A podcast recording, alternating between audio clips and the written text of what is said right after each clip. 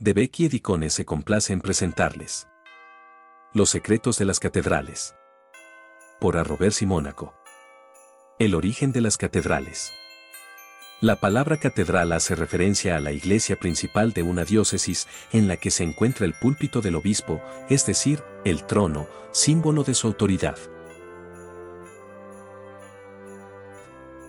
En un principio, el término catedral también era utilizado para designar los edificios anexos al lugar de culto, palacio episcopal, baptisterio, vivienda de los canónigos, escuelas, mientras que, después, su uso quedó delimitado, de manera que incluía la iglesia y los lugares estrictamente unidos a ella, como el claustro, la biblioteca, el cabildo.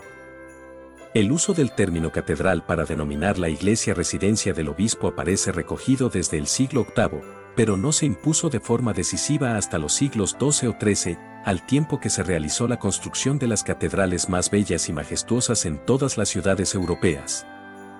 La construcción de las catedrales es un fenómeno estrictamente relacionado con los grandes cambios que tuvieron lugar entre los siglos XII y XIII en toda la Europa occidental. Durante este periodo, se asistió realmente a una auténtica explosión demográfica, al desarrollo de los intercambios comerciales y a una difusión creciente de la cultura.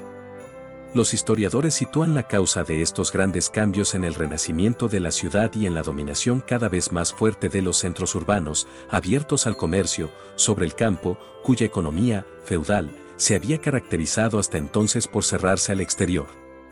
La construcción de las catedrales se sitúa en este contexto, la catedral representaba en realidad el símbolo del mundo ciudadano y al mismo tiempo sobrepasaba los límites del centro urbano, puesto que el obispo residía en la ciudad pero dirigía una diócesis que se extendía también hacia el campo.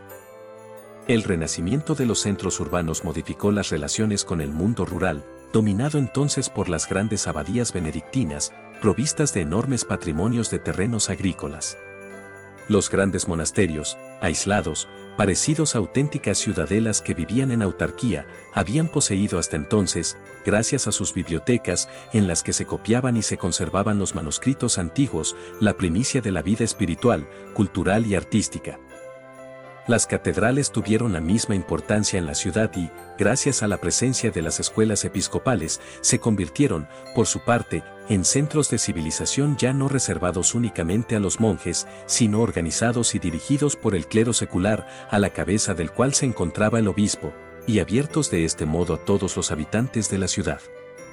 De esta forma, además de las escuelas monásticas, florecían las escuelas catedrales, en las que se enseñaba filosofía y teología, como las famosas de París y Chartres. Incluso en Italia, donde la ciudad nunca había dejado de existir, se asentó en aquella época la independencia de los términos municipales, sus actividades se seguían desarrollando a la sombra de la catedral, cuya construcción era una de las empresas y de los motivos de orgullo mayor de los ciudadanos. La catedral se convirtió así en el símbolo más visible, casi la síntesis de la cultura medieval, de los conocimientos arquitectónicos, artísticos y científicos de los hombres de los últimos siglos de la Edad Media, que a menudo se fueron perdiendo a lo largo de los siglos siguientes.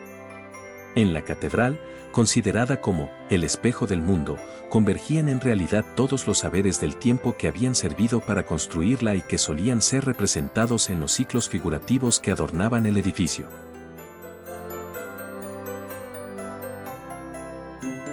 Si desea conocer más sobre la historia de los secretos de las catedrales, puede encontrar el libro en la presente plataforma.